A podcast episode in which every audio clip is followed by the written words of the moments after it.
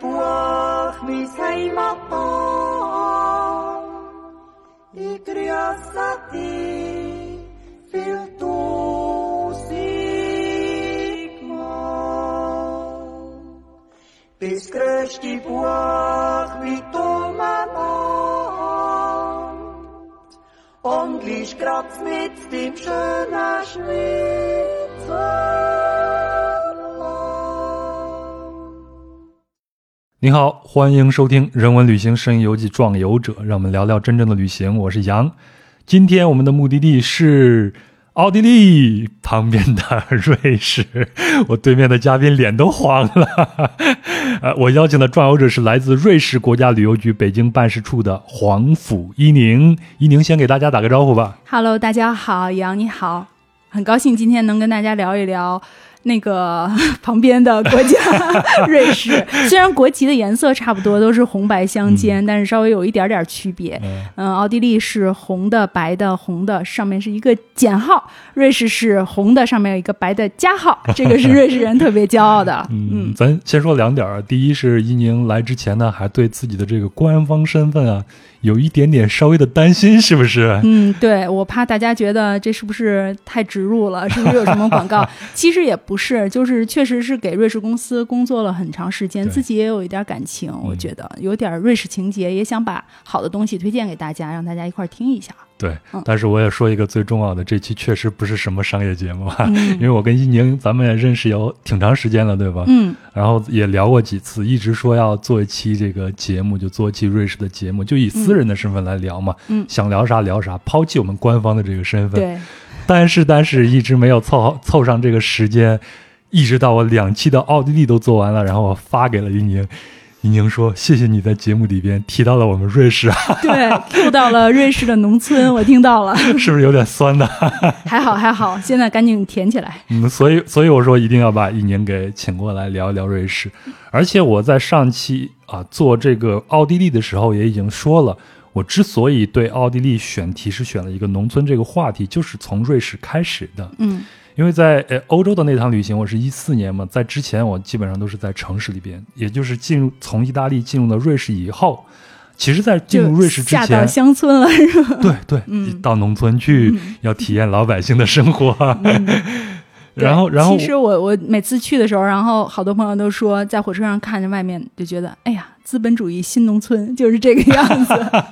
哎，我最近回老家，然后看到老家那些农村建的真的也非常好非常好，的是嗯嗯，我觉得最起码在风光上，有的地方是一点儿都不输于欧洲的这些乡村。没错，没错。其实我觉得啊，就是大家一提到瑞士，就觉得，哎，一个是风光特别好，这地儿特别美；一个是哎，这地儿特别有钱吧，是不是大把大把的钞票？嗯但其实我觉得，可能一会儿咱们聊一聊，大家就能对瑞士有一些新的认识。嗯但是，嗯，刚才也提到，就是风光的这一块儿，其实咱们中国大好河山，什么都有。我觉得不光是瑞士有的，瑞士没有的，咱中国也有。对，但是我觉得瑞士的一个特点就是它能把，嗯，各种。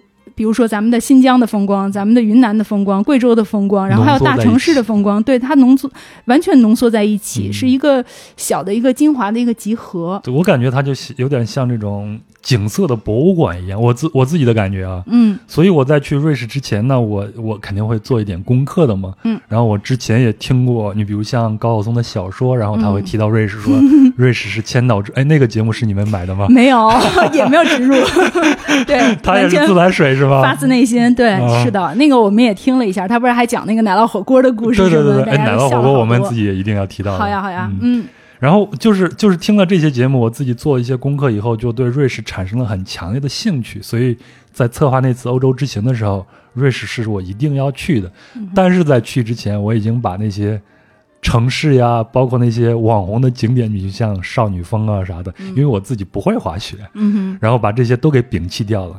我就选了一条这个能在那边好好的体验一下他们乡村生活的这样一条路线，所以我就是从意大利的米兰入境到这边卢加诺，然后从卢加诺一直开车到他们的最北边，嗯，然后找了一个村儿里边嗯，住了一个 Airbnb，这个 Airbnb 呢，我们后面会聊。其实，在以前的节目里边我也聊过了，嗯，但是为了保持我们这期节目的完整性，在这期节目里边也不妨再聊一下啊。就是一个大农场住了两天，然后再去卢森，最后从啊、就是他们的首都叫伯尔尼吗？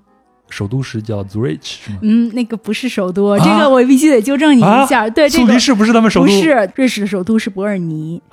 对 对，很多朋友都会觉得，哎，瑞士的首都，我们其实通通常嗯第一反应都会觉得苏黎世或者日内瓦，因为这俩城市简直太有名了太有名了。嗯对，但其实。瑞士的首都是伯尔尼，好吧是一个很低调的一你看个城市。我今天把你请来是对的，对不对？行，要不我在节目里面又露交学怯，费。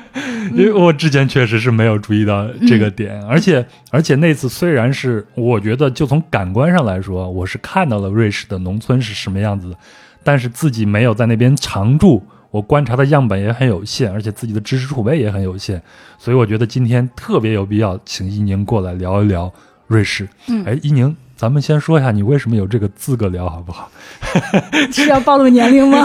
不太想说。我觉得是这样，就是一开始也是机缘巧合嘛，然后就是进入瑞士公司来工作，然后。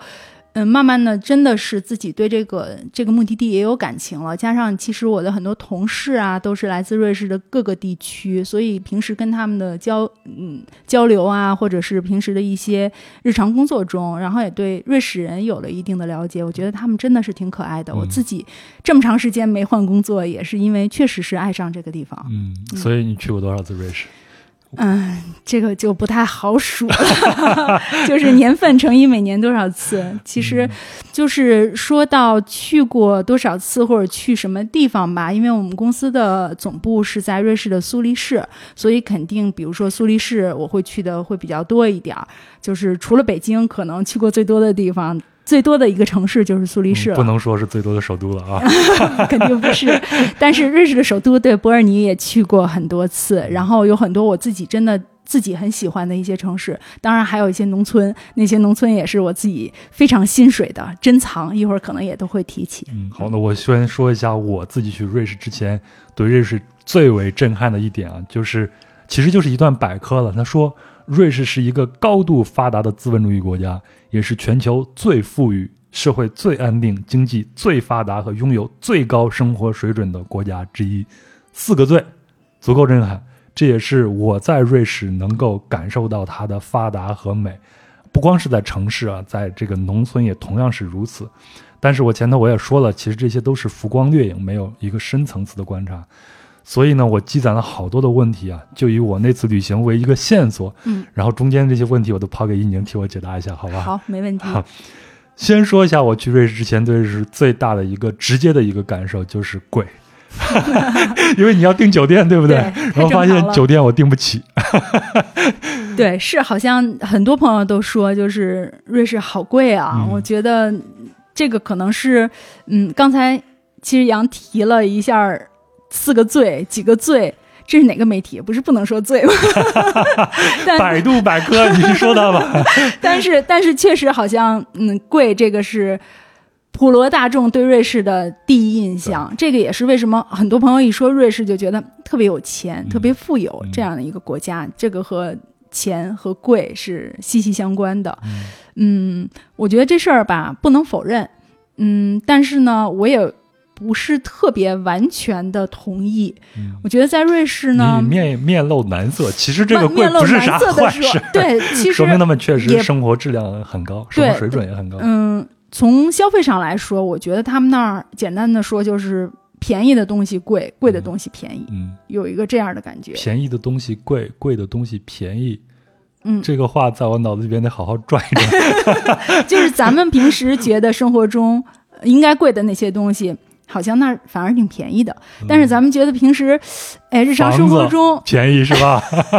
这个他们是按照地来买的，应该，嗯而且就是一买是就完全是归你所有了，不是说多少年产权，哦。所以这个可能一定程度上算起来就算是便宜了呗。嗯。然后我说的便宜的东西贵，就是可能日常生活中的一些东西，像比如说喝杯咖啡、啊，对买瓶，可乐，对你像一个咖啡啊，我住的那个房东就是那个农场的女主人就跟我说说这个地方。太他妈贵了，说她是一个美国人嫁到这边来，嗯但之前也在德国生活过。然后她说这边的一杯咖啡大概要七欧元左右，但是瑞士还不用欧元对吧？它还是用瑞士法郎的。对嗯那他去的肯定是那种，嗯连锁店啊，或者是这种，尤其是进口的某巴克呀，没有，但是嗯。瑞士人他们也喝咖啡，他们但是他们会喝自己的，比如说雀巢啊之类的，因为雀巢是瑞士品牌。哦，是吗？对，其实有很多品牌。一会儿我们说到瑞士人性格，我觉得能能看出来，就是好多都是啊，这是瑞士的，就是我们之前不知道，完全不知道有一些品牌，像我现在可以可以列一下，雀巢是瑞士的，嗯咱们可能之前没有这个概念。还有就是鼠标，经常用那个罗技键盘，哦罗技键盘它也是瑞士的。然后有一些这种或者诺华制药嗯，它也是瑞士的，就是你有一些自己平时没有觉得的一些品牌，会发现。所以刚才我说那个几个最的时候，还漏了一点，我没好意思说说啊，就说它是创新力第一的一个国家，嗯这点其实还是蛮出乎意料的。不过之前我有个朋友是投资人，然后他们去瑞士那边去看这种项目，那他们投资肯定是投资的是高科技嘛，嗯所以他说瑞士那边的这些高高科技啊，包括 IT 啊，其实都是还挺发达的。嗯嗯，然后我们刚刚说，就是我不是完全同意说它贵，这个也是，就是比如说我们过去旅行，嗯在我们旅行的过程中，不管是订房啊、买饭、买那些呃进餐厅里面吃饭啊，或者买一些什么纪念品啊之类的，我觉得在消费的时候真的是要完全融入到当地，你嗯不要把那个、别换算是对，千万别换算。你看到哦七块钱，好的买，然后你看到嗯超市里面就是。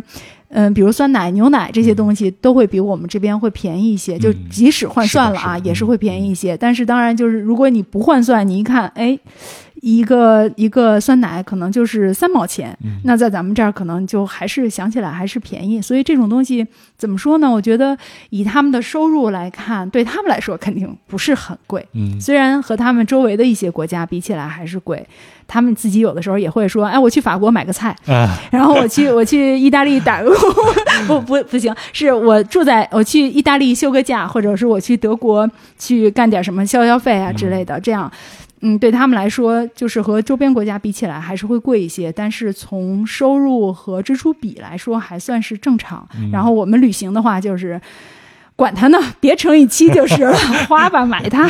哎，你那有数有啥数字吗？就是他们的大概的收入是在什么样的一种状况呢？嗯，这个我现在不是特别好说，嗯。因为之前我有朋友就是跟我说，你就这么想，就比如说他们那边的大学毕业，一个大学生毕业了，嗯。然后他在那边去找工作，然后都加上的话，可能比如一个月他拿两千三千块钱，但是我不知道现在可能咱们这边两三三千两三千瑞士法郎，哦对，但是。但是你你看这边的咱们的毕业生，可能嗯。大学毕业第一份工作，先踏入社会的时候也不会很高，对，所以其实可能也差不多吧，嗯，这样，嗯，而且就是看你是什么样的工作，他们那边基本上，呃，农民会比较有钱，啊，这个咱们后头一定要聊，因为我还是对瑞士的农村也非常的感兴趣啊。回到农村，对，嗯。咱咱先说这个贵，我在那边就是首先就是我在那儿待了几天，就进了一次馆子，就是在苏黎世，中午的时候逛了一圈儿。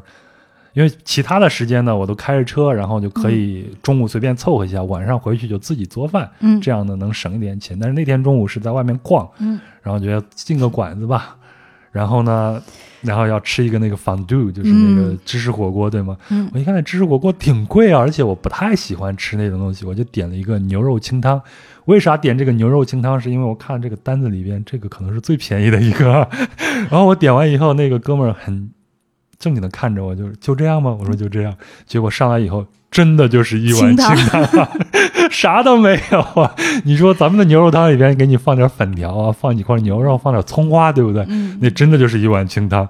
那天我还好巧不巧又点了一杯啤酒，就等于说喝了一杯啤酒，又喝了一碗清汤，然后在那么冷的苏黎世，然后身上的热量一一下子全被带走了。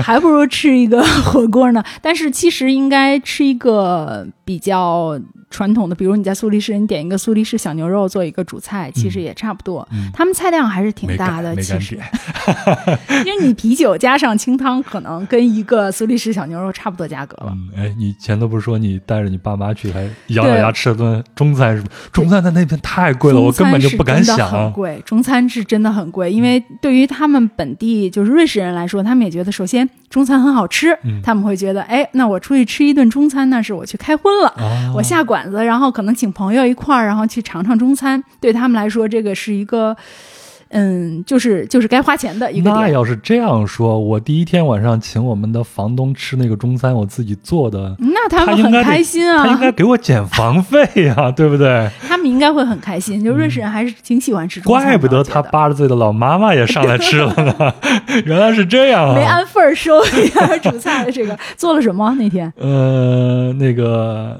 辣椒炒土豆片儿，哦，还有鸡蛋西红柿，传统的，还有一个牛肉炒了一个什么，那他们肯定很喜然后欢，蒸了点儿米饭这样吃。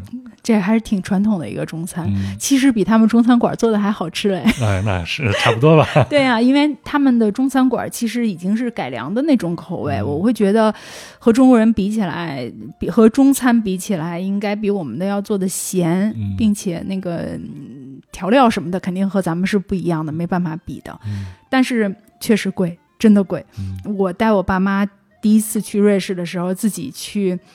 也是一赌气，然后下了个狠咋心，咋赌气？为啥赌气啊？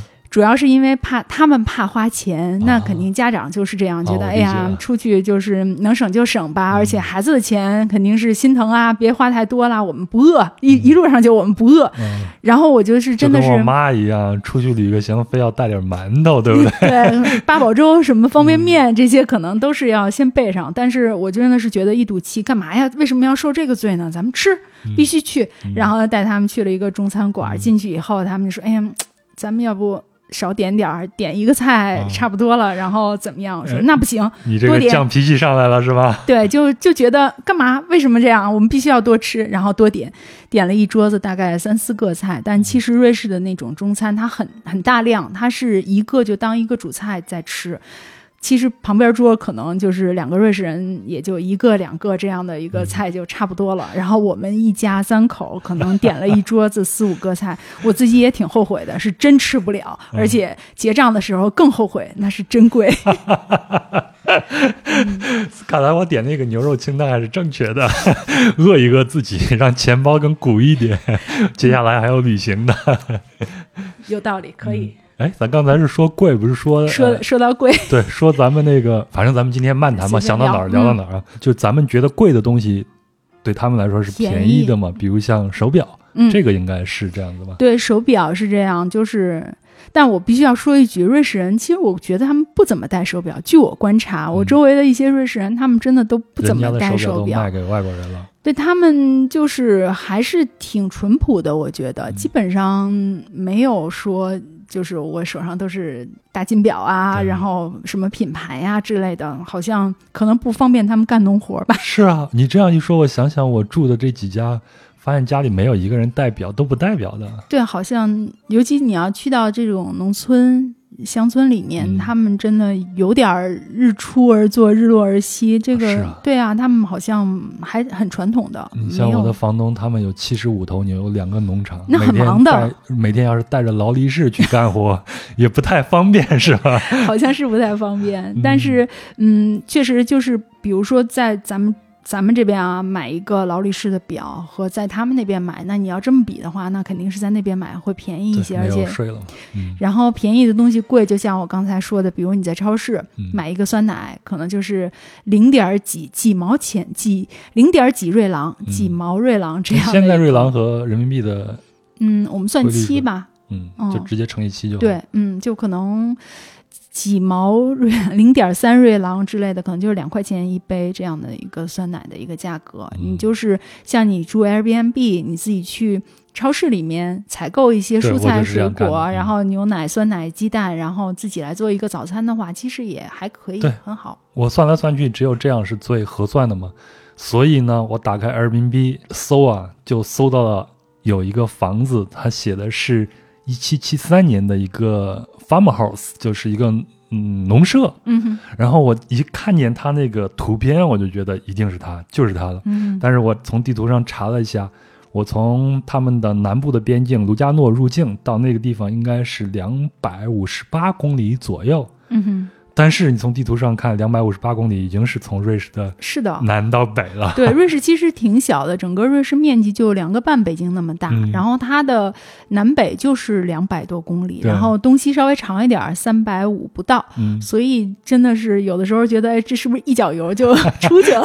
但后来其实我开了五个小时，因为全是山路。这后头咱再聊啊。嗯你看一下这个瑞士的地图，它在地图上其实是被几个国家给夹起来的嘛。在它的西边应该是法国，没错，在它的南边是意大利，在它的东边是毗邻着奥地利，就是咱们上两期做的啊。嗯然后在它的北边是德国，嗯对吧？对，所以它就整个是被夹在中间。所以这个国家它是一个讲好几种语言的国家。嗯，是的，瑞士人自己调侃自己，就说我们为什么是有瑞士，是我们就是一群不想当德国人的德国人和一群不想当法国人的法国人，一群不想当奥地利人的奥地利人和不想当意大利人的意大利人。我感觉这是一段贯口，然后我们聚在了一起，就形成了瑞士。嗯，所以他们才是真正的一个想象的工程体，他们的认同感就是我不想做其他人，所以我们就做瑞士人了。对他们其实瑞士他自己也是，就是二十，它是一个联邦制的一个国家，嗯。所以其实，嗯，就是越往下说了越算，就是国家说的可能没有州，或者他们叫、嗯。他们叫州，就就咱们相当于省吧，嗯。没有省或者州说了算，然后这个可能村里比省里说的还要算，嗯。然后个人最重要，我自己的意见很重要，所以他们就是觉得自己很骄傲，嗯，嗯，作为一个瑞士人来说哎，，以前网络上有一个传言，我不知道真的假的，说瑞士人好像有宪法里边规定，聚集到十万人还是多少人就可以改宪法了。嗯，如果你有一个提议，你在十八个月内能够收集到十万人的签字，你就可以集成一个投票。啊，嗯瑞士一共多少人？瑞士一共现在可能有八百多万人，嗯嗯，但是如果你能在十八个月内，比如说老杨说：“哎呀，我决定那个明天开始，怎么说呢？就是所有的汽车都不能上路了，我们村儿不能进汽车了。嗯那你如果能在十八个月内征集到十万个人说，哎，这事儿可以公投，那你这个事儿就能正式提案了，哦然后大家就可以投票来表决这个事情。哦，所以这个十呃十八个月十万人只是进入公投的一个必要的一个门槛儿，是的，然后再去投票。然后再去投票，就是嗯立成一个真正的一个事儿了。所以其实瑞士那边。投票挺多的，一天到晚的，什么事儿都是要投票来决定。但是这样的话，其实他们的存在感就很强。嗯这时候就觉得，哎，我说我必须得发表一下意见，我这件事儿同意或者不同意，他们都是靠投票的。对这个这个也是为什么说瑞士是一个特别中立的国家。一会儿说我不加入欧盟了，一会儿说它不是联合国了。是一个非常中立的国家呢？对，其实它是从一八一五年的时候，在维也纳会议上就开始成立瑞士是一个中立国了。嗯瑞士人自己就觉得，我们还是得自己投票，自己说了算，我不愿意加入其他的一些组织。那嗯民主对我来说是最重要的一件事情。如果我要是加入了这些国际的所谓的国际组织吧，嗯，那么就是我需要听组织的意见，要听上面的意见了，然后他们会决定一些，比如说这个税要。多少多少？嗯那我必须要遵从所有的这些，比如欧盟的规定了一个税率，那我必须要跟着他英国人可能现在就这样想嘛，对不对？所以脱欧了嘛。对，所以人瑞士人就会觉得，哎，我所有的事情我是想要自己有自主权，我需要自己定嗯的。然后包括就是他们会非常的热爱和平。那比如说欧盟，它有很多的这种军事的计划他不愿意参与进去。瑞士人觉得，就是像这些组织，他们其实听起来是一些经济组织，但实际上他们已经越来越政治化了。嗯他们不愿意参与过多的政治，嗯所以就是尽量不想参加各种的这种。嗯，国际性的一些组织，嗯所以至今他们也没有加入欧盟，但是他们是在二零零二年的时候已经加入了联合国。虽然日内瓦是联合国欧洲的一个总部的所在地，但是他们是二零零二年才加入的联合国，然后也是当时做了一个公投，只是有少数超出少量超出，大概有百分之五十四左右的人说 yes 同意，嗯然后勉强通过加入了联合国。那申根也是这样，就是二零零八年十二月以前，他幸好是进入申根，如果不进入申根，你那次旅行我一四年去好像还挺麻烦，还得办他们的签证。对，但其实也还就呃，二零零八年以前，瑞士去瑞士旅游是要单。单门去办一个瑞士签证的，那个嗯瑞士签证我还见过，很漂亮，嗯上面是一个闪闪发光的一个瑞士啊国家的一个地图。嗯它和欧盟的那个呃，它和申根的签证还是长得不太一样的。但是是二零零八年十二月的时候，瑞士就是终于决定要加入申根了，从二零零九年开始正式来实行了。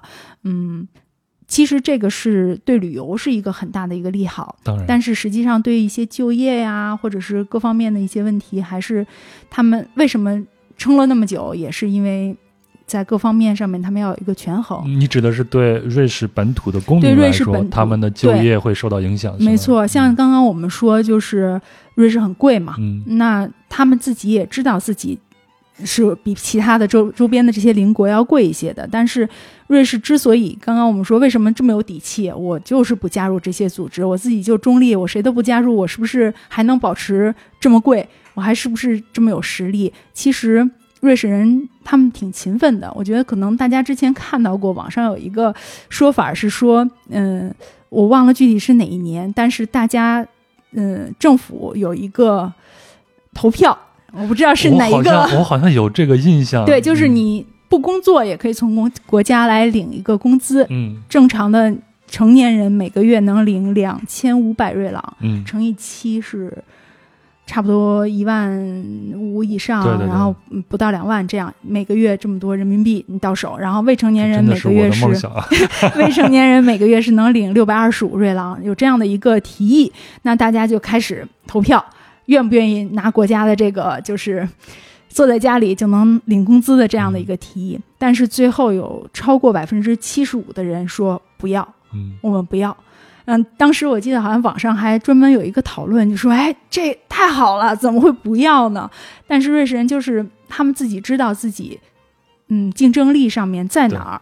他们不勤奋工作的话，那所有的工作要被周边的这些国家的公民要抢走了。嗯那自己怎么生存下去呢？嗯所以我们一定要努力工作。你法国人一个星期要休，比如要休十个小时，那我们就只休我们又黑法国时人是吧？我错了，我错了，不提法国人。嗯，就是反正周边的国家，如果他们有一些工作小时的一些限制的话，那瑞士人一定要比这个工作小时要更多。嗯我比你们还勤奋，嗯所以即使我贵，但是我物超所值，我物物有所值。你如果雇佣了一个瑞士人，那我一定让你值回这个票价。啊，我看了一个小小的一个知识点，不知道对否啊？就是说瑞士为什么能够保持中立，或者说周边的这些国家对它没有兴趣，是因为瑞士的矿藏的资源实在是太贫乏了，几乎是一无所有，所以等于说它是一个鸡肋嘛，所以周边的国家对它也没有什么兴趣。那是不是因为这种原因才会造成他们的危机感，让他们会更认定我们勤劳是我们的立国之本？我觉得这个是有一定的道理。它百分之六十以上的国土面积都是山地，资源很贫乏。其实它没有什么那些肥沃的土地能长很好的庄稼，嗯或者它没有其他的一些竞争力。所以其实对他们来说，资源贫乏，包括它的这个。地理地势，它被周边的国家都夹在中间，然后它地势又很险峻，所以他们自己知道自己有这些弱势，所以可能更加的就造就了瑞士人自己就愿意多付出一些，然后勤奋。对，我觉得这个挺有意思的。你像日本，他们就是非常具有危机意识，因为他们处在地震带上，一个海岛嘛，自然灾害非常非常的多，所以日本人呢，无论是从他们的建筑还是从他们的心态上，都有一个很强的危机意识，也就促进他们在某些手工艺上就会往精细化方向去发展。你看日本做的很多东西也非常的精细化。都是能做到世界第一，瑞士在这方面也有这样的一些天赋啊，比如像他们的手表啊，对不对？嗯，这个也是，确实是像刚刚提到的，它的这种地理啊、地势啊，包括资源方面这么受限，所以。呢对，导致他们会这样。其实最早的那些手表、制表工业的这些手工艺者，他们其实是从法国过来的，嗯然后到了瑞士的这个西北部的这个山区的地区，冬天很冷，他们也出不去门儿，说实话。哦然后在屋子里干嘛呢？就是一个就是说。我把头一天剩下的土豆炒一炒，然后第二天吃一吃。另外就是在，这是他们的一个国菜。然后他们因为确实太冷了，也出不去门，所以在家就是拧一个一个的小螺丝，猫个冬，唱个二人转不好吗？自己对，差不多吧，可能就是太冷了，连二人转都唱不出来了，只能在家拧螺丝了。那是人是这么自己调侃自己的，就说我们真的是冬天一出门就是下大雪嘛，所以我们在山区里面小房子里面，我们暖暖的在屋里就拧我的这个手表上的齿轮和螺丝。可能有一些手工艺的这种表匠，他一辈子只负责拧那一个螺丝，嗯但是他一定要做到极致。嗯这个就是他们手工艺。嗯，确实也比较发达，制造业比较发达的一个原因。啊，有意思，有意思。你跟我我印象特别深，你刚才说瑞士有百分之六十都是在山区，是吗？嗯嗯，这个也是我去了瑞士以后给我的第一个下马威，因为我是从米兰进入的卢加诺嘛。其实从卢加诺到呃，从米兰到卢加诺就一个小时的火车的车程，嗯。然后你就会发现，慢慢的这个火车把一些工厂啊、城市啊抛到后面，就慢慢的进入到山区，嗯，然后就开始出现林地，开始出现池塘，而且那是个上午，然后那个光呢刚好打到这个嗯林地里边，然后再落到池塘里面。我当时就觉得哇，太美了，就像一幅油画一样。然后就进入到了卢加诺，而且卢加诺那个小车站是在半山腰上。嗯然后你要想进城的话，你还得去坐他当地的那公交车，或者你走路下去。但是我还提着箱子，没有办法走路。然后就第一次感受到了瑞士人的热情啊！我就去问了个路，人家就把我带到了这个车站，嗯 然后指导我怎么去买票，然后怎么去下山。我记得当时我是花了二点三个瑞士法郎买了一张票，合人民币就十四块钱了吧左右。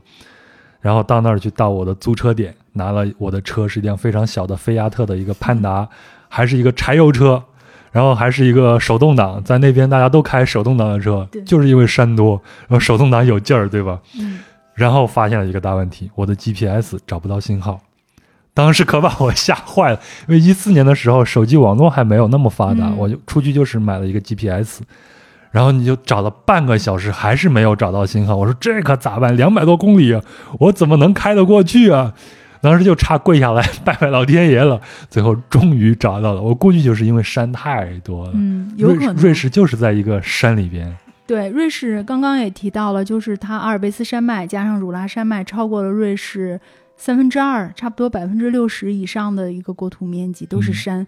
那瑞士自己，他们也说自己就是山民，嗯，他们山对他们就说我们山民，然后我们哪个山，他是那个山的，我是这个山的，和我们东北的山炮有异曲同工啊。他们就觉得，嗯，但是他们其实依山而筑，他们也很感谢大山，但是大山也给他们带来了好多他们自己的一些性格上的一些特点。首先，刚刚其实提到瑞士是这么多，嗯，语言这么这么几个国家的一个包夹之下，其实瑞士有四种官方语言。嗯他们自己官方语言就有四种，一个是德语，一个是法语、意大利语，还有一个他们自己很少人在说，只有百分之一的人口在说一个是？，对，小语种罗曼史语，这四种语区也造成他们有四种不同的一个文化。嗯那很有意思的就是，除了这四种官方语言以外，他们自己真的是口音千差万别，就差的很多。我之前听到就是德国人吐槽瑞士人的德语，他们就觉得。对，就像你说山炮，他们就会觉得瑞士人说的德语是特别奇怪、特别好笑的，就是有很多很土的这种发音，对他们来说就是山里的这种发音。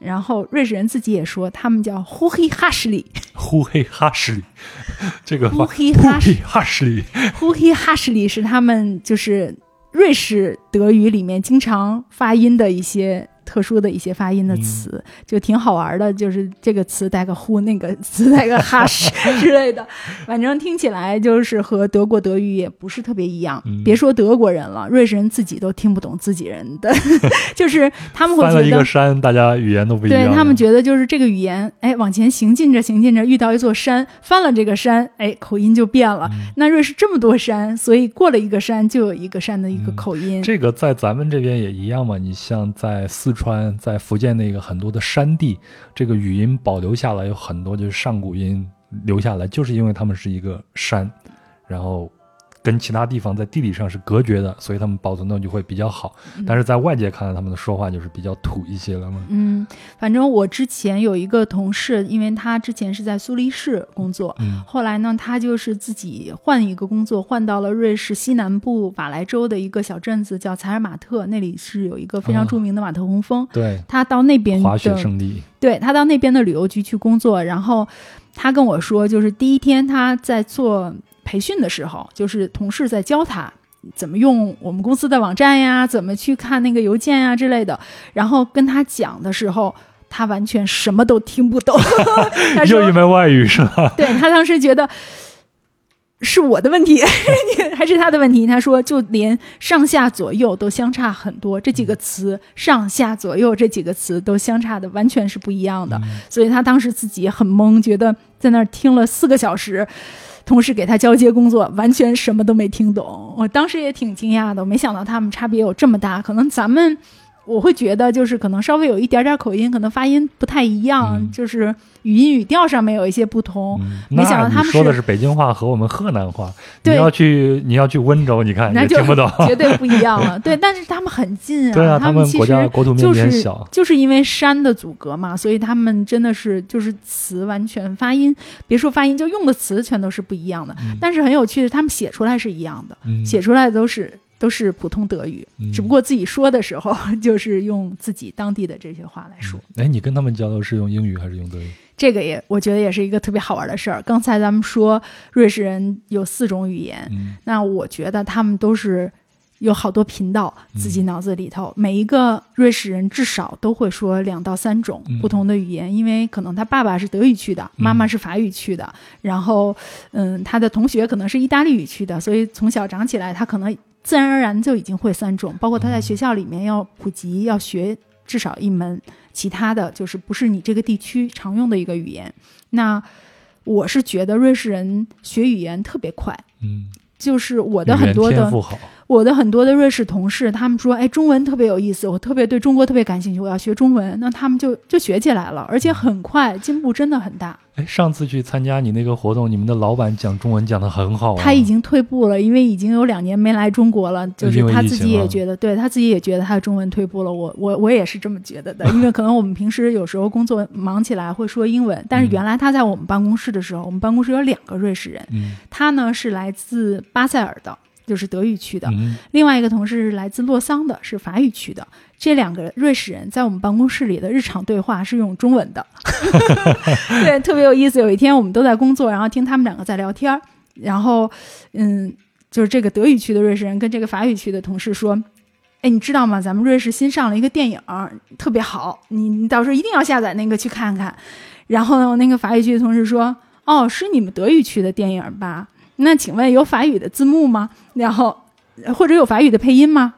我给他们想个办法配中文字幕。对，你说的对。然后最后我们我们那个德语区的同事说，法语字幕没有，但是他们有中文字幕。然后这个法语区的同事啊，那没问题，那我可以看一下。然后两个人很欢快的就去交流这个电影叫什么名字了。所以其实语言我觉得对他们来说不是一个特别大的障碍。其实日常工作中我们有的时候会用英文，两个瑞士人见面。的时候，他们可能不知道对方对对方是来自哪儿的。我 就我特意注意观察了一下，两个瑞士人第一次见面的时候，先伸出手来握手的时候，先说出的第一句打招呼的词，一定是就是来自自己的那个地区。嗯可能先犹豫一下，看谁先说。其实他们从名字已经有的时候能看出来了，啊嗯，可能会讲哪一种语言的。但是两个人见面的时候，握手之前还是要看谁先说第一句话，然后可能会嗯，作为其中的。主人吧，可能会稍微的客随主便，就是客人可能会跟着我说一说，嗯但是也许我不是很擅长你的这种语种，那两个人说着说着有有可能就改成英文了呢。哎，我第一次见到你的名字的时候，只想给你抱拳，这位大侠你好。好吧，也好多人都说，嗯，哎，咱聊到了这个山啊，聊到了山对他们的性格的影响，对他们的语言的一个影响。好，咱们就说我继续我的旅程啊。然后我的那个 GPS 不是终于可以工作了吗？就可以开着这个车出去了啊。出去以后，然后就是离开了这个离开了卢加诺，然后进入到他们的这种公路上以后，我当时的感觉就是哇，因为你看到景色是什么样子，我现在给你回忆一下。首先就是碧蓝碧蓝的天空，然后在天空的半截的地方呢，有一个云团，这个云团呢好像一个帽子一样扎在某一个山峰上头，然后这个山山峰上面呢是白雪皑皑，然后到这个山峰的中段到下段呢就又变成了绿色，在这些绿色的缓坡上呢又建着白色的或者是棕色的房子，在这个坡底呢就有白色的羊，还有这种呃黄色的这种牛啊什么的。这整个就是我的我的感觉，就你随便拿个相机一拍，就是一个风景画，太漂亮了。而且我还特意印证了一下，这个千湖之国，我就是从听高晓松的节目听到这个说法，然后特意印印证了一下，真的就是到处都是湖。你开车的时候，这个旁边就是一个湖，那边的湖太多，那个水都是从阿尔卑斯山上流下来雪水吗？是的，其实瑞士的湖，我觉得是特别有特色的一点，因为之前说到千湖之国，大家都想到的是芬兰，因为芬兰一直都是说是上次咱们的嘉宾奥地利不是也在抢这个吗？后来他承认我们好了，我们奥地利是百湖之国。瑞士是有一千四百八十四个大大小小的湖泊，而且我觉得其实瑞士的湖是非常有特色，它是从雪山上面融下来的水，但是呢，你会看到每一个湖有不同的颜色，他们当地的朋友跟我说，因为从雪山从山上面带下来的那个石头，它矿物质含的不同，它那个山可能就是。某一种，比如铜含量会高一些，然后下来的时候，那个湖的颜色就会呈现不同的颜色，所以你到不同的地方看到的湖的颜色是不一样的，这个也是一个挺好玩的一个点。嗯，哎，那他们有这么多的湖，他们的水上运动应该还是蛮蛮发达的吧？帆船，然后帆板，然后现在其实有很多瑞士人都在玩那个，这这个叫什么站立式桨板，嗯是吧？就是其实是一个桨板，然后你站在上面就然后然后拿一个划桨去划。对我有一个同事，他是当时是一个夏季夏夏季假期，可能嗯是他有三周的时间，他从意大利提契呃从瑞士的意大利语区的提契诺州，就是卢加诺所在的那个嗯省吧，他一直就是用站立式桨板一直滑到了意大利。嗯，嗯所以我觉得去这边玩的时候，我们有的时候啊，可以摒弃一下我们传统一些想法，比如像去瑞士一定要滑雪。你像我这种不太会滑雪的人，我嗯其实可以选择一些其他的一些项目。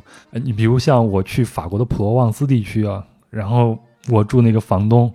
就说，哎，你们亚洲人，我这住了很多这种日本人和韩国人，他们就一定要去看那个薰衣草，那个东西为什么在亚洲那么流行呢？你像我们法国人来这儿都是去户外运动，攀个岩呀、溯个溪啊、徒个步啊啥的。对，可能玩法还是不一样。我们刚才也说，就是瑞士人。他吃很多的奶酪，吃很多的巧克力，但是你在大街上走，很少看到有胖子。哎，还真是你。觉得他们都还挺，就是比较 fit，就你看到他们都还是挺健壮的。对很健壮的这样的一个、就普通身材，就是因为他们一到周末一到假期，全都到山里去了，嗯要么徒步，要么登山，要么就骑自行车、山地自行车。嗯，基本上冬天的话还有滑雪这样的一些项目。好，如果您现在才听这段开始听，请注意，这不是上一期的内容啊。我们现在聊的是瑞士，我们上一期奥地利也聊了同样的话题，就一到周末，他们的村民都会去山上去骑自行车呀、徒步啊、嗯露营啊等等等等。嗯，瑞士其实嗯大家都知道有阿尔卑斯山，嗯然后它的湖泊啊、冰川啊、河流啊，所有的这些大自然风光都是很很不同的。那刚刚我们也说，从瑞士的北部到南部，你其实一路上看到的风光会是非常的不一样。嗯嗯，你可以看到一些雪山，可以看到冰川。那到南部，你还能看到棕榈树，嗯能看到很有这种，嗯，亚热带风情，很很暖和的这样一种感觉。对，所以这就是到了山下那个洼地的位置会出现这样的情况了。，对，所以其实整个这个湖光山色非常的富于变化，嗯，然后山间的那些空气肯定就是非常的清新，所以嗯大家一般一到周末啊、假期啊，一定要到山里去，对他们来说也是一个休闲徒步。原来对于我来说，我我可能也比较懒，嗯原来我是觉得，哎呀，太累了，我不嗯想、不想走。但是真正你到了瑞士以后，你会发现它一切都给你安排的很好。嗯，对，你到山里面，你可以看到它所有的标牌指示的非常清楚。你到山里可以看到瑞士的，嗯，不管是它有一些立杆儿也好，如果没有地方立杆儿，它会在石头上画好，嗯就是这个线路往哪边走，你的目的地是在哪儿，大概还有多少公里，然后你大概需要多长时间。嗯，整个瑞士境内这种。标识很清楚的这种徒步线路，它加在一块儿有六万五千公里，六万五千公里，这是什么概念呢？你知道赤道一圈儿四万公里，嗯所以它基本上是超过一圈半的赤道这样的一个长度。嗯，我觉得最没有后顾之忧的是，你在山里边走路的时候，如果没有水了，看到一个山泉和河水，那个水可以直接喝。对，没错，瑞士的这个山泉，还有就是城市里面，包括他们的喷泉，如果没有明确的标识说这里不可以饮用，嗯他们完全是可以饮用。你可以看超市里面的矿泉水非常便宜，为什么？没有什么人买，因为他们觉得，哎，我外面的喷泉比这个还健康呢，都是山里面的那个高山的雪水，然后沉淀下来的，又甘甜又很凉快，我为什么要喝冰箱里面这个超市里面的矿泉水呢？对，这就是我第一天晚上，你看我现在都还没有住到这家，我已经无数次的提到他。第一天晚上住那个 Airbnb 的农舍的家里边，他们家里所有的水都是山上引下来那个泉水，然后他告诉我这是可以直接喝，而且是没有经过过滤的，嗯那确实很甘甜，嗯，没有那种我们在城市里边喝那种生自来水那种感觉。没有，他们酒店里面的水也基本上是可以直接，就是你打到凉的，是直接可以饮用的。这个基本上都是山泉水下来的。好，咱赶赶进度啊！刚才聊了这半天，我还没有到我的 Airbnb 的这个家门呢。反正就是我刚才看到那么好看的这个景色，然后就进入了一个隧道。这个隧道让我大吃一惊，因为我在里边用时速八十公里，它限速就是八十公里嘛，我也不好意思慢，因为后面有不少的车在堵着呢。就按这个八十公里开，在这个隧道里边大概开了三十分钟左右，而且在隧道里边有各种的引导灯，它在里边其实还有其他的方向，所以我的观察就是他们已经把阿尔卑斯山给挖空了。是真的，嗯，很多人都在说，是不是瑞士的这个军事设施都在挖山？是真的，我发现咋地？你进去看过？我我进去看过，我进去看过一个很有趣的。聊一聊呗，这真的是有这种传说，说瑞士把整个山都挖空，里边都是这种军事布防啊什么的。嗯，是不是都是我也不知道，但是我确实进去过一个，真的是在山里面。然后就我进去之前，我没有想到里面真的是别有洞天，因为它是一个公开的旅游景点嗯还是？现在开始有部分很少的一两个是可以真的对外开放包括就是媒体哦采访之类的都是可以了。嗯但是之前确实是属于军事机密。嗯，但是很有趣，我去对我去的那个，他是说他基本上是在二战期间来修建的，然后它的标准是说这个山体里面的这个结构，它是足够五百个瑞士士兵，嗯、在这个里面生存六个月的时间，嗯所以它基本上是足够你有所有的这些补给，然后你生存是绝对没有问题的。嗯，很有意思。然后它里面还有一些军事设施，确实我看到它有四个大炮，嗯，它是会瞄准瑞士边界线。当然现在不再用了，嗯但是这个是当时对于当时来说，他是说他能嗯打到可能二十多公里以外，嗯这样，他瞄准的是德国那边的边界吗？不是是意大利，我不知道他瞄准的是意大利人不足为挂。我不知道他是瞄准的哪边，但是他有跟我说，就是靠近边境线那边。嗯然后因为，嗯，我当时去的那个，它是属于在瑞士中部，我估计就是你开车路过的那个隧道。嗯，嗯，因为，嗯，因为我觉得像这么长的隧道，在瑞士也不会有太多，三十分钟啊，而且时速八十公里。它会有很多的隧道，但是这么长的肯定应该就是那一个了，而且你是应该是穿越瑞士南北的那一个，对对对不对对对，嗯嗯，瑞士它这个隧道是很有名的，它叫圣哥达隧道。嗯，它是有铁路的部分和公路的部分。嗯公路的那一部分应该是十六公里，我记得不是很不是很长，但是它可能会有一些就是弯弯绕绕的那个，你需要进去之前，然后而且它还会穿山越岭嘛，嗯。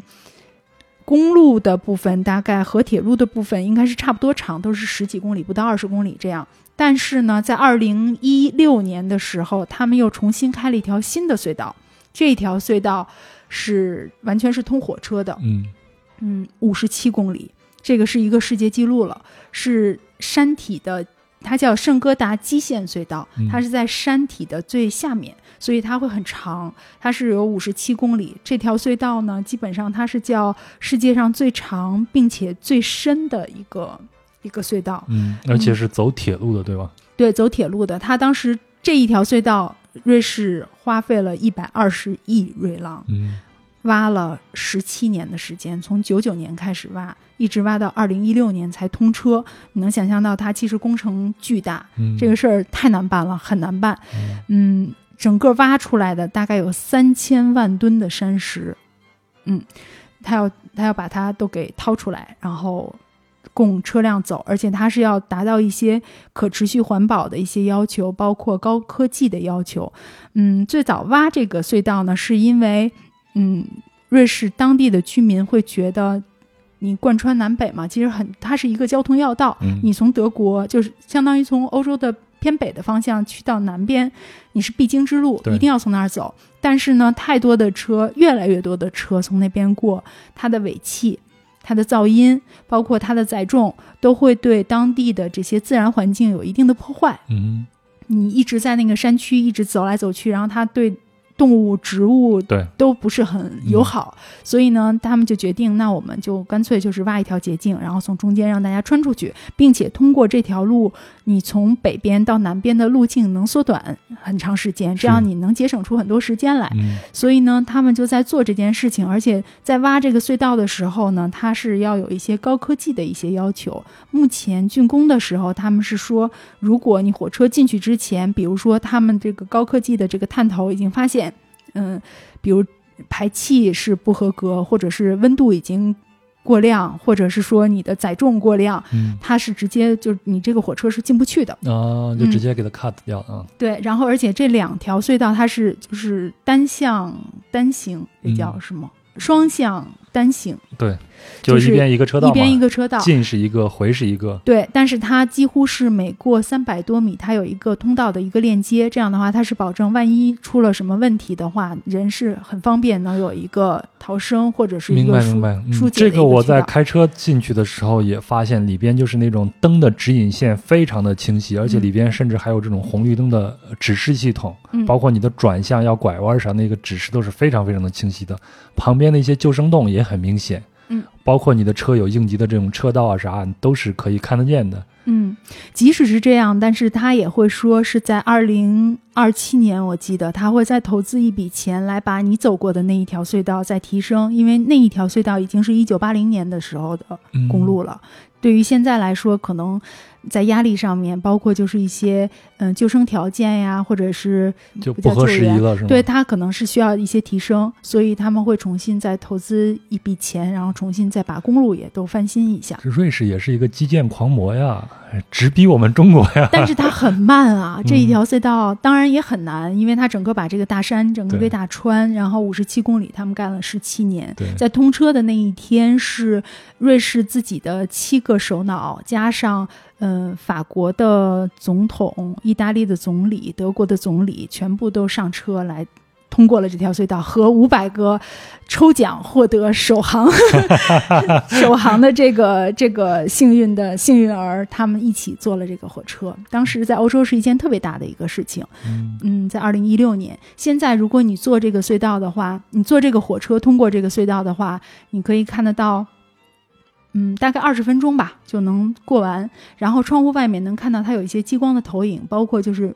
在修建这个铁道的时候的一些工程啊，一些嗯画面还挺好的，挺有意思的。嗯，这个也是一个他们自己就是南北通勤的一个必经的一个要道。嗯。那如果旅游者，我不是说为了赶时间，我要去到那边能从从比如从苏黎世去到卢加诺，我能嗯更更省一些时间。我想去看一看更美的风景，你还可以再走老的隧道，啊。可以走上面的这些盘山的盘路啊，对，盘山的路也其实也蛮好看的，哎就是呀，别说盘山路了，说了我就伤心呀。怎么了？我出了这个隧道以后啊，确实盘山路非常的好，因为后来我去，我从我住的这个地方，就是北部，再去卢塞恩的时候，也走了很多的乡间公路，就觉得真的是挺好的。但是就是我刚出这个隧道走，因为那边有很多就是咱们刚才说的双向单车道嘛，嗯那而且它没有那个超车线。有很长一段地方没有超车线，而且它是在山上，有巨多的这种拐弯。嗯，我当时开车的时候，我心里边就 直打鼓，打鼓你知道吗？特别是到拐弯的时候，我就路很生，你对路生，嗯而且开的是一个手动挡。嗯到拐弯的时候，我就得想，哎，我这个离合要弄好，刹车要弄好，还要换挡等等，我的速度就慢下来。嗯，但这样一慢下来，因为后面的车没法超，就会堵。那我只能在直线的时候稍微的加加速。嗯但即便是这样，我就观察他们当地的那些人到拐弯，基本上就甩个尾，歘一下就过去了。他们太熟了，他们都知道拐过去以后马是上什么？是什么，对，对但但我不行啊，嗯。所以我就终于开到了一个可以让车让别人超车的这个位置，我吐了一口气，刚过来，然后就看见后面蹭过来一个一个车，那个老头老太太就对着这个车窗啊，就各种手势，我看那感觉好像是在骂我一样。压车了，我说你怒啥呀？我也是按着这个 按着这个八十公里来开呀，我没有超经让他速啊过。去了，嗯，然后后来我吃到人生第一张超速的罚单，就是在这个位置，呃应该是被探讨给抓到了。嗯哎，我想问一下，我怎么向瑞士的交通部门投诉啊？我想把我的三十瑞法给三十瑞士法郎给要回来。三十还算是不错的。瑞士的超车就是他们罚的真的是非常的严，尤其是超速，瑞士的超速罚款非常的高，它是按照你超了多少，然后有一个大幅度的一个增长。嗯你这个还算三十月郎，还算是能接受的范围见我当时心。里边是多嘀咕，我又不想让后面人骂我，还得看着能不能超速。对他们都很清楚哪里有摄像头。我在那边开车的时候也是，就是瑞士人在前面带路，我觉得他一定超速了呀，他怎么能那么快？我不敢，我不敢，不敢跟那么快。但是实际上他知道哪儿有一些，这个我们不要学，我们不熟路真的是千万别吃他那个超速的亏，尤其是山路，确实你不敢开太快，对，嗯还是安全第一。哎，你是你会不会觉得在那边开车还是挺爽健的？因为风景太好了。对，但是有点儿，就如果我之前没有，就是我第一次走那条路的话，我会觉得有点儿顾不过来。嗯，嗯，我觉得自驾是一个挺特别的一个体验。如果不自驾的话，你最起码你不会像我那样去走那条隧道了。对隧道自驾还有一个很有意思的，就是在瑞士，你自驾穿越隧道，你是可以把车开到火车上面的。嗯这个我不知道你体验了真不知道没有哎，没有哎。对，其实这个也是一个很特别的体验，就是如果你当时走的那条公路隧道，你如果选的是铁路的话，他们是有一些车厢，火车的车厢是就是我直接开上去，对，然后你们全都在那儿等着，然后他会引导你上去，哦然后跟轮渡一样，对不对？，对，然后你上去以后，你就坐在你的车上，然后坐在你的汽车上，坐在火车上，然后穿越这个隧道。对于很多瑞士人来说，他们也会选择这种方式，不嗯光是一种旅行方式，其实他们自己也觉得很省心嘛，而且也很快。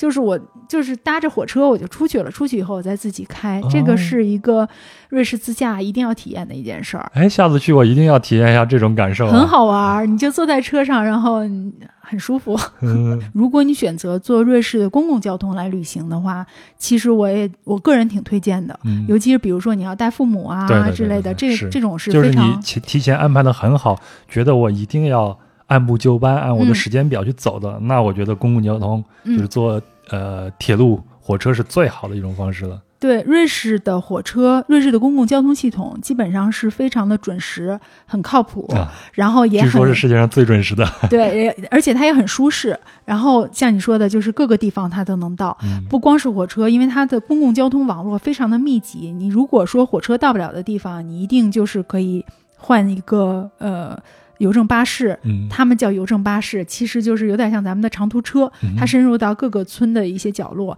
为什么叫邮政巴士？你就看到瑞士的邮局都是黄色的，哦那这个大巴车它也是黄色的，以前就是邮递员去送信的时候的这种车，哦但是因为这些邮递员开的这些车到了那些地方。是可能公共交通火车没有办法深入的地方，但是你就可以搭他们的车到那边。现在他们还是归邮局所有，你可以坐这个邮政巴士到这些小村子去旅行。你可以看到这些司机，他们一定是到一些村子的这个 post，就是他们的邮局的这一站一定会停下来。你看他们还是会拿信、嗯拿包裹去，这是他们日常的工作。除了开车，他们还在送信，就是这样。嗯好传统啊。嗯，那如果要是邮政巴士到不了的地方，你还可以坐缆车上去。嗯其实一般我估计大家第一次去可能还是选公共交通的比较多，因为他们瑞士有一种。嗯，瑞士旅行通票是专门给海外游客用的，对对嗯他们本地人用不着，用嗯用不了，他们很想用，觉得这个超值啊，但是用不了，只有你是海外的人才可以。就即使比如说我是一个中国人，如果我常住在瑞士，嗯我也用不了。我必须是不住在瑞士境内的，我才能用这张票。嗯那我用了这张票呢，我可以坐所有的这些公共交通，火车啊、游船啊嗯、巴士啊，甚至我还可以去五百家不同的博物馆。嗯，所以对他们来说，这是一个非常超值的一个票。嗯，嗯，这就是优惠这些游客的嘛。对，专门是可以凸显他们是一个旅游大国啊嘛，就是专门为了欢迎海外游客特意设计出的这个。嗯，所以呢，像刚刚你提到的，可能我第一次按部就班，已经知道自己有一些什么旅行需求和规划了。其实也不一定，因为我拿着这个票，我可以随时坐哪一趟火嗯。车，它很密集，每个小时都有从大站之间的这些往返的列车。嗯。我这一趟没赶上，我还可以去下一趟，或者说我这一趟上去了，我中间路过，哎，我看刚才路过那小镇子挺漂亮的，我可以下车，嗯。下车，然后我去拍拍照，我去玩一玩，然后我再回到站站上，可能一个小时以后会有另外一趟车，嗯我再坐，再继续我的旅行。好，咱得赶紧赶紧，我这第一天啊，我这个连家门都还没进，反正我就开到二十八二百八十公里啊，然后差不多就花了五个多小时才到了伯恩州的一个那个小镇。那个小镇到现在我名字我都叫不出来到底是啥，你你能发出那个音吗？不太能你也发不出 Konolfingen，Konolfingen 小镇的，发不出来。不确定。嗯，反正我去的时候，就是看中他写的那个房子是一七三三年的十八世纪的这种老房子。然后当车开到那儿以后，我又是哇，真的是一个老房子，就是我们有时候会看到通过图片或者看书、看电影，看到欧洲的那种大农舍那种感觉，很大的一个农舍，上面全是那种木板铺成的外表。然后那个木板看着已经是非常非常的陈旧，有些地方有明显的这种修补的那种痕迹。然后呢，它旁边就是一些树，然后就是一个农场，在旁边是一个养马的那个马场。给我住的那个房子呢，就是我的宿舍旁边就是一个养牛的牛棚，嗯然后牛棚里边每一头牛都有自己的名字。嗯当时我记得有头叫做查理的牛，马上就要生宝宝了，所以给了他很多的优待的一个照顾。前头我也说了，我们的房东带着我说，这个水水啊，你就随便喝，都是从山上引下来的。然后房间里边那种布置，总之在我们看来就是非常非常古老，最起码有一百年那种，包括那种放在那种生火的炉子旁边的婴儿床啊，那些小柜子呀、包括我们的床啊，都是非常古老那种感觉。而且里边晚上要取暖是要靠那个炉子的。然后我们的房东那个男士啊，就告诉我说，在瑞士我们每个男人都要学会这个，否则的话你就要被冻死，就是砍柴然后架火，然后生这个火炉。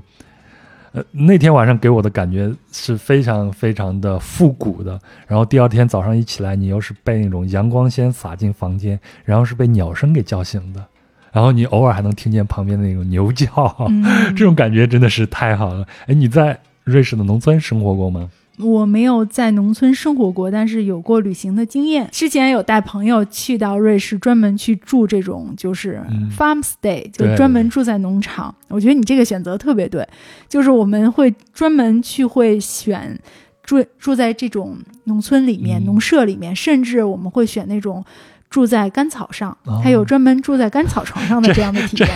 农家乐自己要找罪真的是吧农？家乐，忆苦思甜饭的感觉。但但是，嗯呃，比你这个可能还更苦一点，是吧？如果要住在那个，嗯我那个还。好，虽然所有的设施都很古老，但是你的床品还是基本上还是现代化的这些东西嘛。嗯，我们当时去住的时候也是，就是一个干草垛上面去来住，这样他给你铺一个很很干净的一个单子，然后你可以住但那个很在那边暖和的。，对，但是实际上真的也是，就是你旁边就是牛，就是旁边屋子 也是一个牛舍，所以呢，其实是有一些味道的。我不知道你住的那个你会我那个。还好，因为我们还是隔了一堵这种木墙的。嗯，我们当时住的那种，其实它就是你能闻到牛的味道，嗯，所以呢，当时朋友是觉得受不了，受不了，我得我得到处去放一些什么精油啊之类的，这样的话、啊，我才这么讲能睡得到。究啊！对，然后我们就觉得，哎呀，当时就是他就觉得，哎呀，什么味道啊，什么不行，受不了。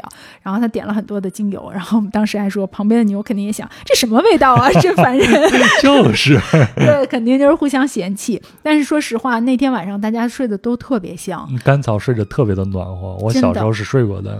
很舒服。嗯真的，你没有想到自己真的是有这样的一种感觉，因为。白天的时候，你还会去山里面去做一些徒步的一些运动，所以其实晚上你是累了，肌肤对你的你的这种肌肉已经就很很累了，你需要一个很彻底的放松的这样的一个环境。那到晚上呢，也可以就是在屋子外面去看一看外面的这种银河，对，看看星星，然后觉得哎呀天好近啊，然后你看到的周边的这些风景都是你平时看不到的，嗯，气味儿也都是你平常闻不到的，哪怕是牛的气味儿也是平时闻不到的，嗯。你会觉得有一种特别不一样的一个体验。到晚上真的累下来，然后你睡的时候真的是非常的非常香。我之前会觉得睡在干草上会不会就很扎呀、嗯很硬啊，或者是说。对是是怎么样不舒服，但真的完全没有，你就觉得软硬度刚好，你也嗯不是完全陷进去，但是你也不是被支棱着撑在那儿，就是很很放松的一个状态。然后这一宿真的睡得特别好，第二天还发现旁边的牛真的是生了一只小牛。啊，也是莎看到莉吗？不这么巧吗？但是真的是我们过去在看那个小牛，然后去跟农场主一起，特别开心，就觉得早上起来吃他们家做的早餐是一个很特别的一个体验。嗯，哎，我其实还蛮感兴趣的。首先啊，我认为啊，就是农村风光或者说是乡村风光，其实是瑞士对我来说旅行的一个核心，是最精华的一个部分。这是我个人的观点，不知道对不对啊？嗯然后我很好奇的一点就是他们的农民的生活，所以我去也特意观察了一下。那你像我们的那个呃，他叫 Eric 嗯艾利克，然后他自己是应该是五十多岁了，然后他和他之前的太太离婚了。嗯所以呢，他现在的太太是一个美国人，但是他这个美国太太呢，在德国生活了很长时间，会说好几种语言。嗯然后他已经当姥姥了，然后他们俩人是二婚。嗯他给我们看他们俩人结婚的时候那些照片，都是在乡村里边，俩人喜气洋洋的，又结合，又组成了一个新的一个家庭。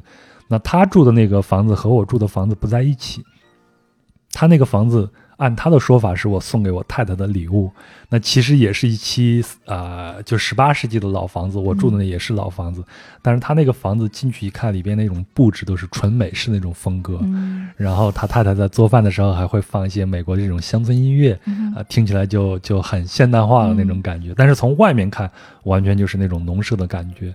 那埃利克呢，他是有两个农场，然后他我看到他是有一辆宝马车，他每天早上每天就是开着他的宝宝马车在两个农场之间互相去转啊，然后去照顾他的这些牛啊。然后他说他自己养了大概是七十五头牛，每一头牛都有名字。然后他的牛主要就是为了产牛奶用。然后他的太太呢非常喜欢马，所以他就买了两头马。嗯特意在他家的旁边一个很大的一个场地里边，就为了养这两匹马。哎，我觉得这种日子真的过得特别的舒心，而且看他们好像他们的农民生活特别的富裕一样，虽然没有戴大金表。我觉得可能你到时候，嗯，是不是每天都不太用吃东西，因为狗粮已经吃饱了？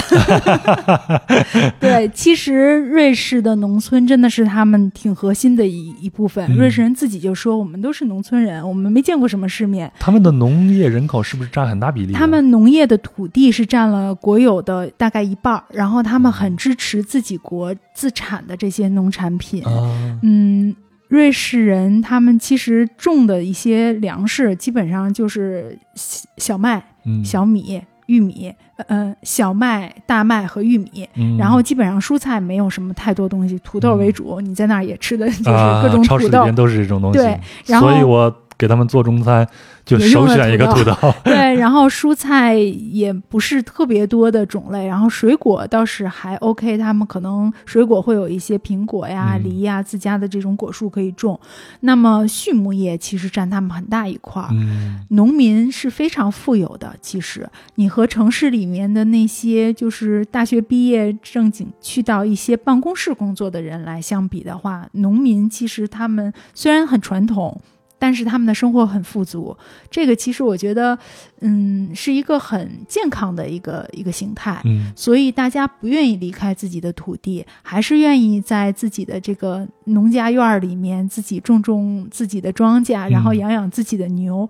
他们嗯都会去，就是像你刚刚说，他们家可能有七十多只牛，七十五头牛，对，有可能他不不都是归他自己所有的，他的职业还能就是共享吗？对，他是可可能是帮助他们村里面所有的人来啊一起养这个牛，他们养就是来做这个牧民很辛苦的，一年可能最忙的就是夏季的这几个月。我去的时候是十一月份，所以我没有见到你说的那些农作物，嗯但是他们这个畜牧业我是大概看到了一些的。嗯，就是郭德纲讲话嘛，牛粪有的是，好消息是牛粪有的是。你可以看到他的那个嗯、呃草场上面确实有很多牛粪，然后这些牛粪又把这些草场变成了很这些水草又非常的肥沃，所以呢，这些这些牛又又有的吃。但是实际上，这些牧民他们真的很辛苦，尤其是在夏天的时候，可能在嗯六月份左右，嗯、五六月份的时候，他们会把这些牛赶到山上去，嗯。因为山上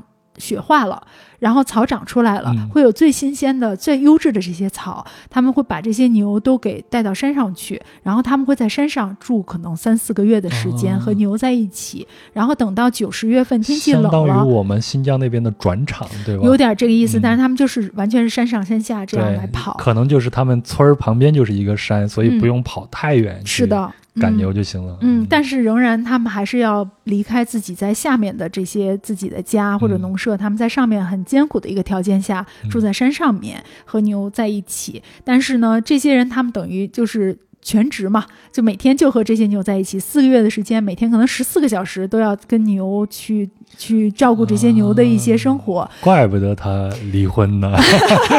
但是可能这个村里面的其他的一些农家，或者他比如他到城里去上班了，然后嗯但是他们家也有牛啊，我就交到你们家，啊你来帮我来来照顾这个嗯牛。所以这七十七十五只牛未必都是他自己的所有物，嗯但是是他来照顾的，嗯，这也是他的职业，他会很忙。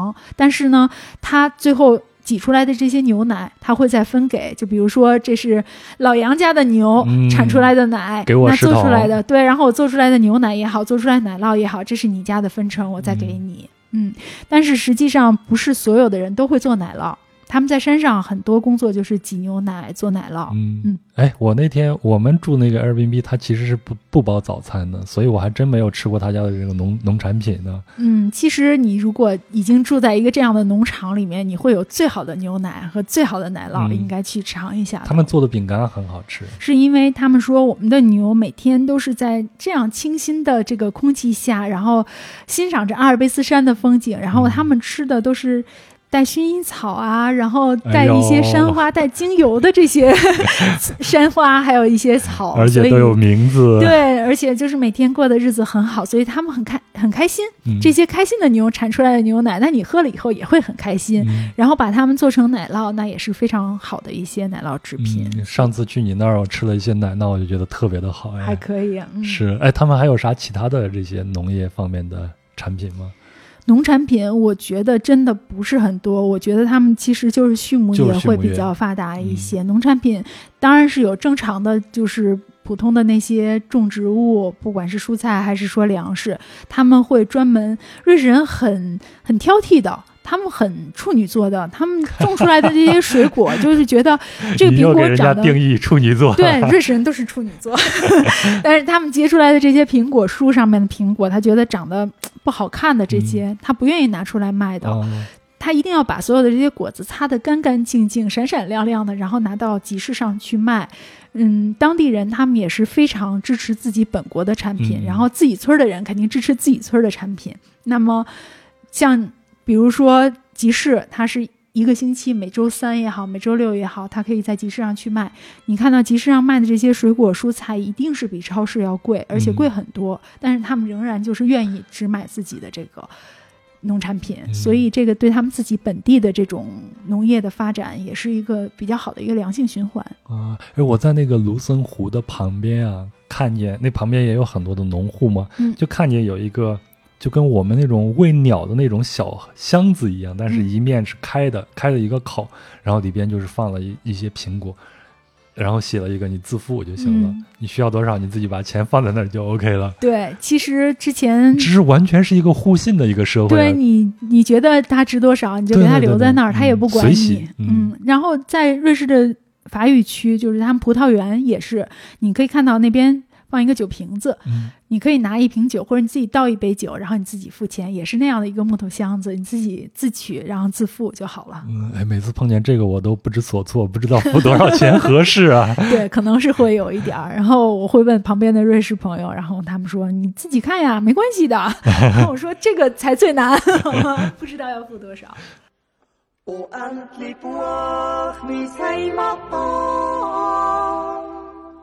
Di fylt du Sigmar. Bis grøst i bor mit dummen Amt. Und gleich grad mit dem schönen Schweizerland.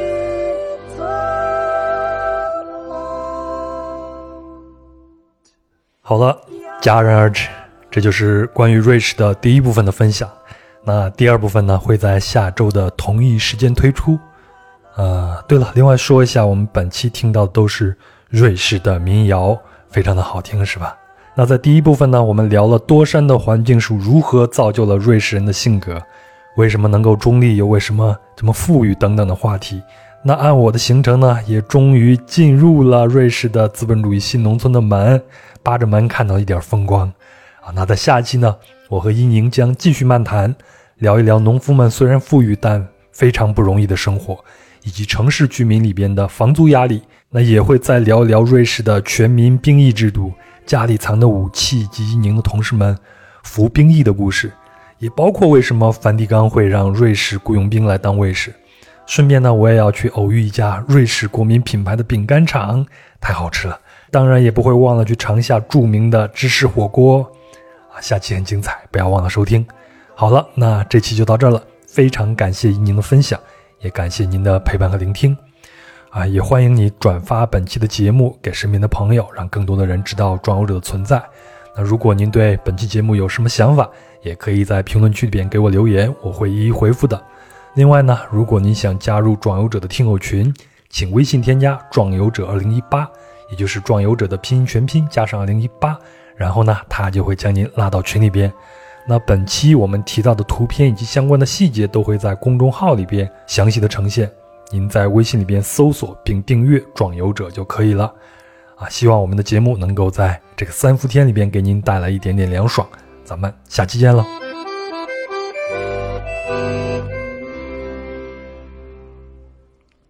！So schaust der rings um dich ins Tal. Den zerdet so klingen an. Und seine Kreuz steht friedlich da. Das macht uns einfach grad so mutze.